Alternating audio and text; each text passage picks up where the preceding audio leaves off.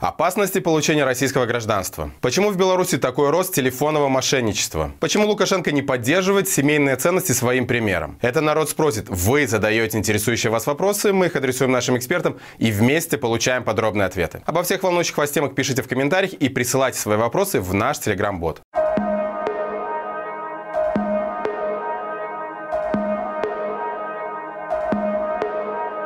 На прошлой неделе Путин подписал указ, упрощающий прием в гражданство Российской Федерации граждан Беларуси, Молдовы и Казахстана. Сам формат получения российского гражданства – процедура крайне бюрократизированная, сложная и медленная. А тут такой подарок с царского плеча всем желающим приобщиться к ценностям русского мира. Причем приобщиться достаточно быстро. Стать полноправным гражданином России сейчас можно не только без знания истории страны и основ ее законодательства, но и не владея русским языком. Откуда такая щедрость? Безопасно ли в нынешней ситуации получать красный паспорт? Вопрос от зрителей Маланки. Насколько опасно сейчас белорусам получать российское гражданство? Абсолютно понятно, что такой подарок со стороны режима Путина и Российской Федерации абсолютно не подарок. Э, вывод можно сделать и по тем странам, э, которые они хотят охватить э, такой инициативой. Молдова, Республика Беларусь, Казахстан, рассчитывая увеличивать свое влияние на территории этих государств, хотя, как свидетельствует статистика желающих из Беларуси приобрести гражданство э, России становится меньше. Э, ну и в первую очередь это, конечно же, э, пополнить ряды вооруженных сил Российской Федерации, потому что, как мы видим, уже появляется в сети информация о том, что практически одновременно с вступлением в гражданство людям вручают повестку на фронт, на войну с Украиной, поскольку Россия понесла колоссальные потери, э, минимум 300 тысяч э, убитыми, э, насколько я понимаю, нужно восполнять эти резервы.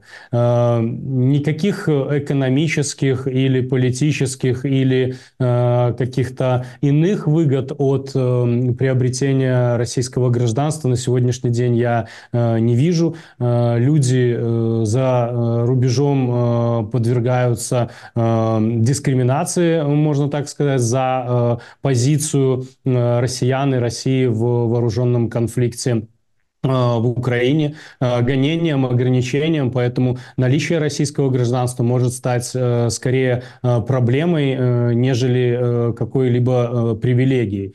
А, плюс э, Россия будет рассматривать э, гражданина Беларуси, у которого есть параллельно российское гражданство в качестве своего гражданина и э, призывать исполнять не только воинский долг, но и любые другие обязанности. Следует помнить, что в России существует уголовная ответственность за дискредитацию вооруженных сил. В России есть уголовная ответственность за пропаганду ЛГБТК какие-то другие меры ответственности и обязанности, которые возлагаются на граждан Российской Федерации.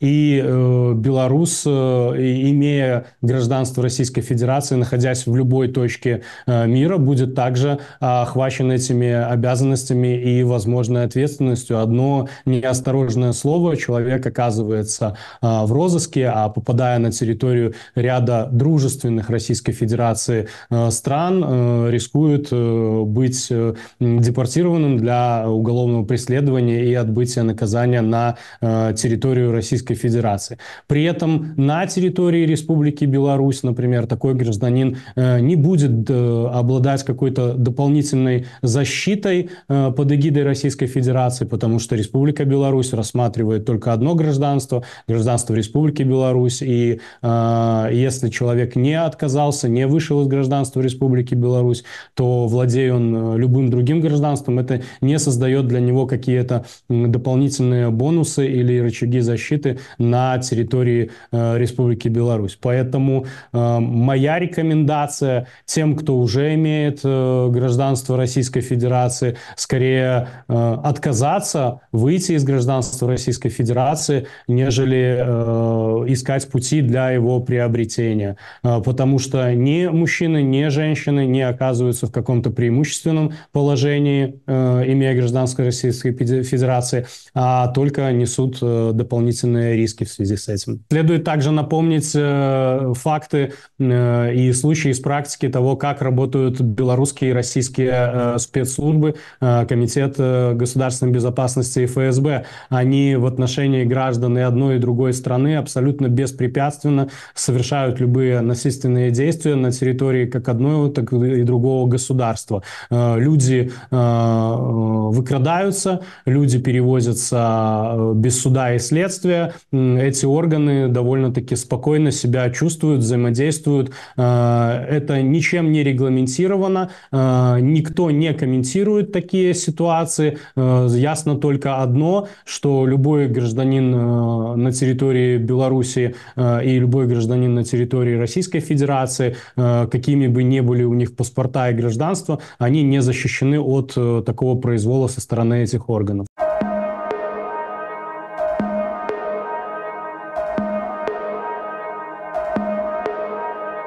В Беларуси наблюдается активный рост телефонного мошенничества. Каждый четвертый белорус уже потерял деньги в результате подобных телефонных афер. Звонки, СМС.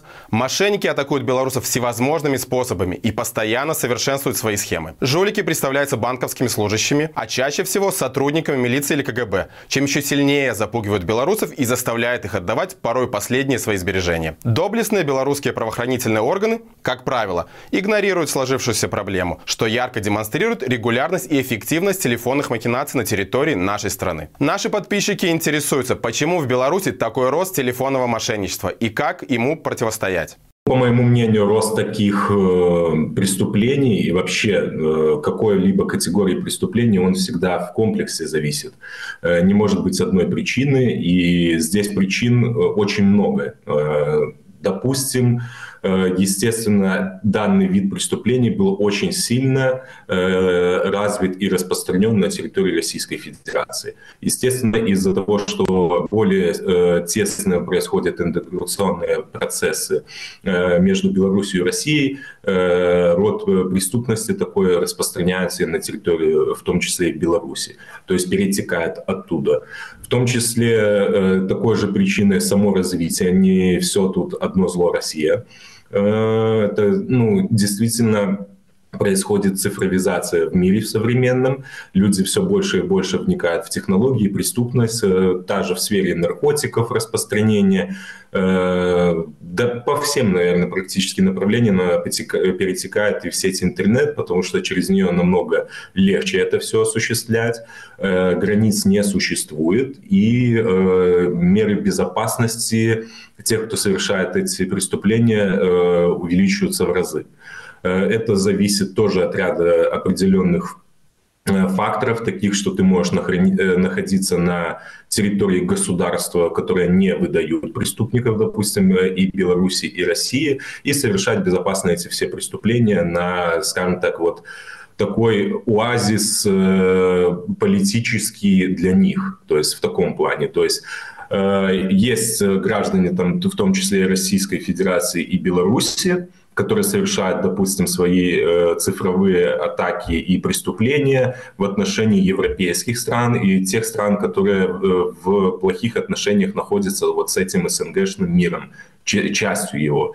И вот такой вектор происходит. То есть у них правило не, скажем так, не совершать преступления, э, в, на территориях государств, которые могут себя выдать. Сам фактор того, что преступники более умные становятся, э, все эти технологии с нами с малого возраста, там уже трех пятилетние дети в телефонах э, играются, э, люди в этой сфере сильно развиваются, и, скажем так, где ты развился, там и легче совершать преступления. Э, мир изменился, технологии измени, изменились, люди в компьютерах, в телефонах, в планшетах, в другой технике, естественно, они образ жизни ведут там, и им легче совершать данную категорию преступлений уже и, скажем так, в сети. И здесь еще из таких факторов, почему рост растет, можно сказать, безнаказанность, потому что когда переходит в сферу высоких технологий, то есть в сферу интернета или же какую-то техническую сферу, тебе там намного сложнее противодействовать, и уровень сотрудников должен соответствовать. Если же за убийство у нас там раскрываемость 90% плюс, то, естественно, люди видят за это ответственность, бытовое, не бытовое, э, без разницы какое, э, то они боятся его совершать.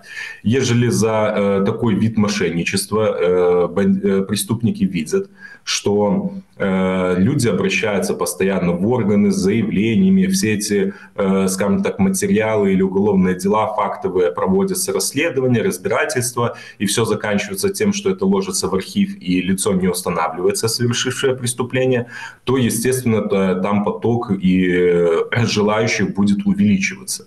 А, скажем так, даже до 2020 года, если взять эту тему обособленно, не политически, э, этот рост преступлений тоже происходил. Э, и он происходил, на мой взгляд, по причине того, что именно сотрудники как милиции, так и Следственного комитета, которые занимаются раскрытием преступлений в сфере высоких технологий, они никак не обосабливались э, от остальных, и зарплата у них не была выше. Если мы берем, я много раз об этом говорил, если мы берем айтишника, специалиста в области э, кибербезопасности или же по взломам, э, он э, способен зарабатывать даже на легальном рынке э, ну, это тысячи долларов, там, от четырех выше, там, смотря какого уровня специалиста, может и десятки тысяч долларов. А сотрудник, который должен ему противостоять, он зарабатывает такую же зарплату, как человек, занимающийся расследованием элементов, кражами, ну, той же категории дел, которая была э, э при там, и том же Советском Союзе, и в 90-е годы, и в 2000-е, и до, скажем так, внедрения в массовую жизнь этих технологий. Э, разницы никакой, где они возьмут таких специалистов. Так сложилась обстановка, допустим, по нынешним просмотрам, комментариям, всему, что я вижу, э, огромный объем демократических медиа просматриваю, и представление о электорате, о тех, кто смотрит, скажем так, эти каналы, у меня кое-какое есть. И я понимаю, что вот именно эта категория лиц, она и не будет особо попадаться. И она, и демократические медиа, это не первый наш комментарий на подобную тему, они как, как-то краем это затрагивают, то есть свою профилактику проводят на тех, кто их смотрит. Э, что касается поклонников желтых слив, нашего просто телевидения, там, Озаленков и всех остальных, данную тематику в качестве профилактики на тех медиа не проводится. Там главный враг это все-таки демократические силы, и они этим заниматься как бы и не хотят. Это тоже в том числе можно отнести и к комплексу, почему этот э, уровень преступности растет. То есть из-за того, что главный враг – это демократические силы, те, кто хотят отобрать власть у Лукашенко, остальная э, преступность находится позади. И основные силы, основные умы, которые захотели запятнать себя, направлены туда. И тот же ОАЦ – это именно их компетенция э, и познание где все-таки, в принципе, от рядового сотрудника зарплата отличается. Э, все их силы направлены на борьбу с, э, скажем так, политическими структурами, а не на выявление реальной преступности. Э, поэтому профилактические меры сложно провести, как людям не попадаться, ну, развиваться, изучать этот вопрос. И, естественно, если конкретные меры, то, естественно, не передавать свои личные данные, Э, не передавать э, любым по звонку по сотрудника банка э, номера своих счетов, банковских карт, особенно цифровые коды на обороте карточки, да и любые другие свои сведения приватные не сообщать по телефонным звонкам, запросам. Смотреть, что ты и какие сайты ты э, точно так же, если там Алиэкспресс и все остальное, заполняешь реквизиты своей банковской карты, смотреть, чтобы это не были э, э, зеркальные сайты, не ошибаться с этими, скажем так, адресами их проверять, это все усиленно смотреть. То есть в нынешней ситуации я думаю, что да даже и до 2020 года, как говорится, дело индейцев вождя не волнует, скажем так. То есть ты, ты должен своей безопасностью заниматься сам. Обращаться в сфере высоких технологий – Э, в органы внутренних дел, э, на мой взгляд, даже до 2020 года это там даже не 50 на 50 соотношение, а намного хуже. То есть э, вероятность реальной помощи, раскрытия дела и возвращения средств очень низкая. Поэтому здесь только, скажем так, привыкать к этому миру, изучать, адаптироваться, всю эту информацию и быть готовым. Но если взять то количество граждан, которые смотрят сугубо телевизор, пожилые люди в этих технологиях не, не развиты, это самая уязвимая для этого категория лиц. Это значит задача их молодых родственников, чаще всего детей или внуков, обучить и объяснить, просто провести беседу.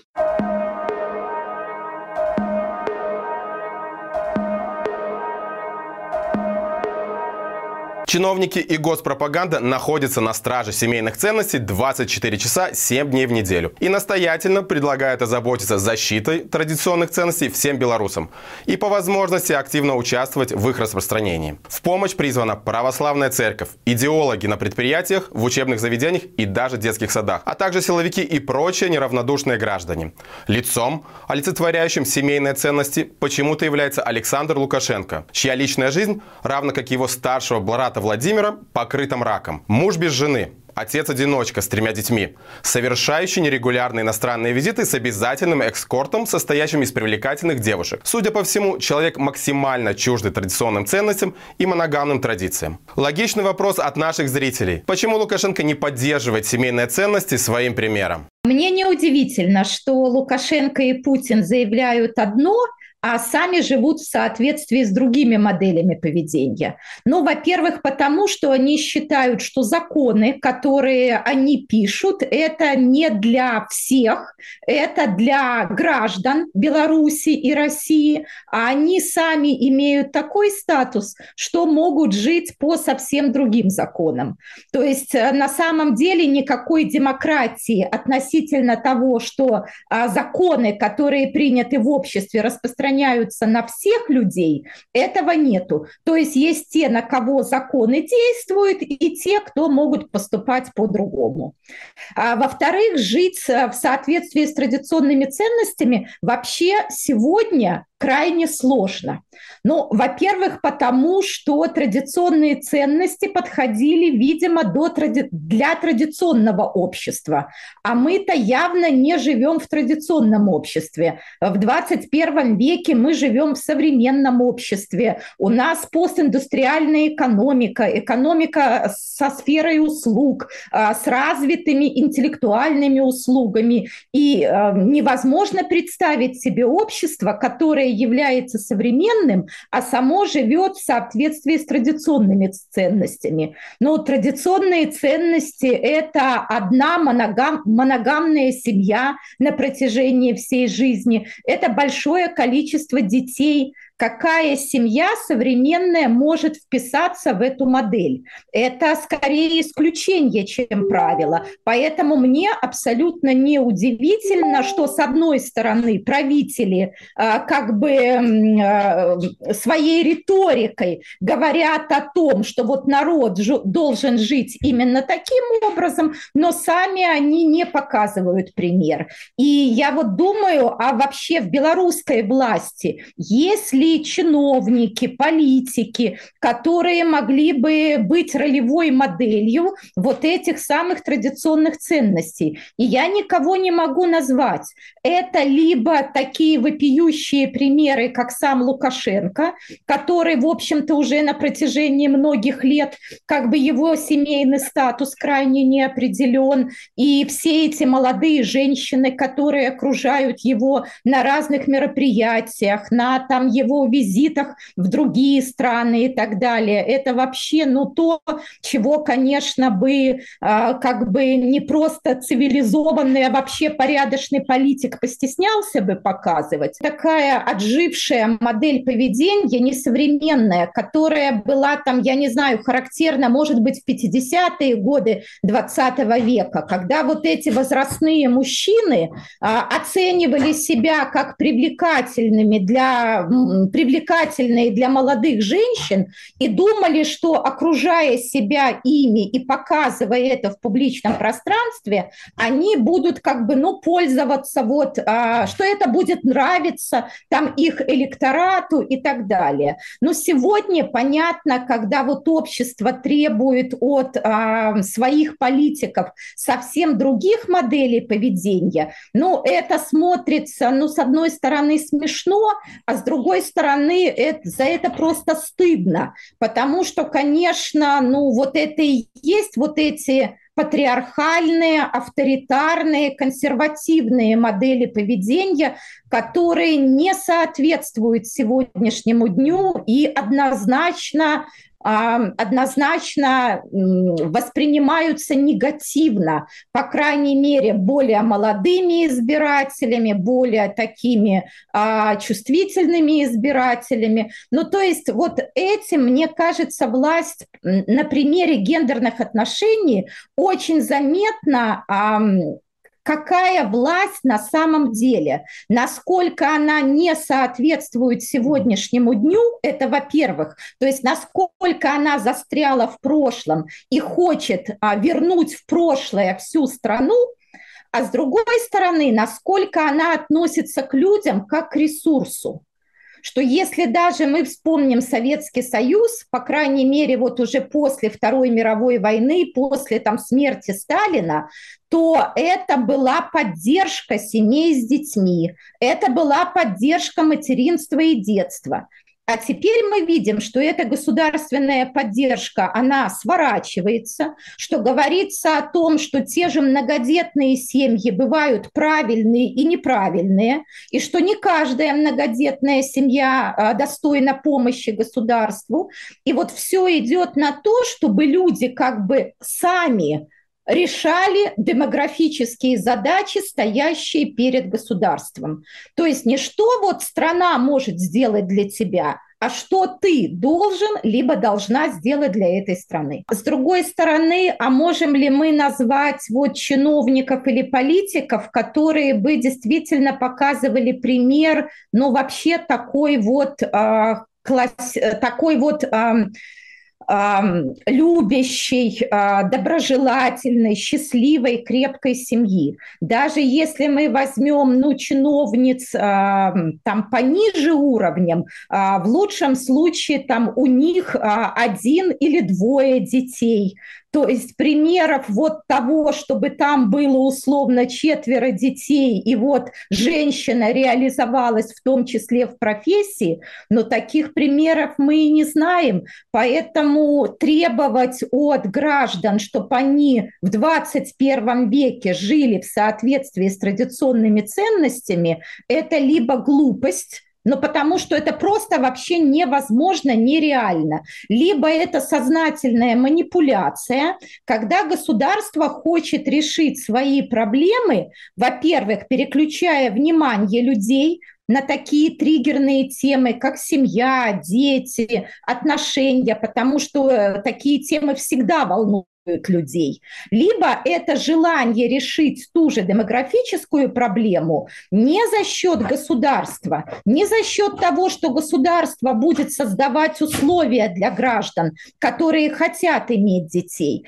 а за счет самих граждан говорится о том, что это ваш долг, это ваша обязанность, это ваше природное предназначение. Ну, а если это ваше природное предназначение и ваш долг, то тогда вы не ждете ждете помощи от государства, тогда вы думаете, что вы должны это сделать при любых условиях, ну и, собственно, надеетесь только на себя. Вы смотрели проект «Маланка Медиа. Народ спросит». Задавайте вопросы в комментариях к данному видео и присылайте в наш телеграм-бот. На каждый интересующий вас вопрос мы найдем ответ. Заходите на наш сайт «Маланка Медиа» и скачивайте мобильное приложение «Маланки». Не забывайте, что в нашем инстаграме и телеграм-канале регулярно публикуются свежие новости. Подписывайтесь на наш тикток и твиттер. Если вы находитесь за пределами Беларуси в максимальной безопасности, репостите это видео. Обязательно посмотрите, если еще не посмотрели, наш итоговый воскресный выпуск новостей. Ссылка в описании. Живе Беларусь и слава Украине! Украине.